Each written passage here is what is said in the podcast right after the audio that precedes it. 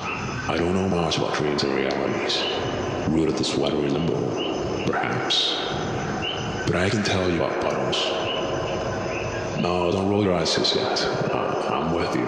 Sounds a bit fishy, and uh, and it's just a sweater, I assure you. So, what's this bottle like? It's a breath of life, literally. I just take one drag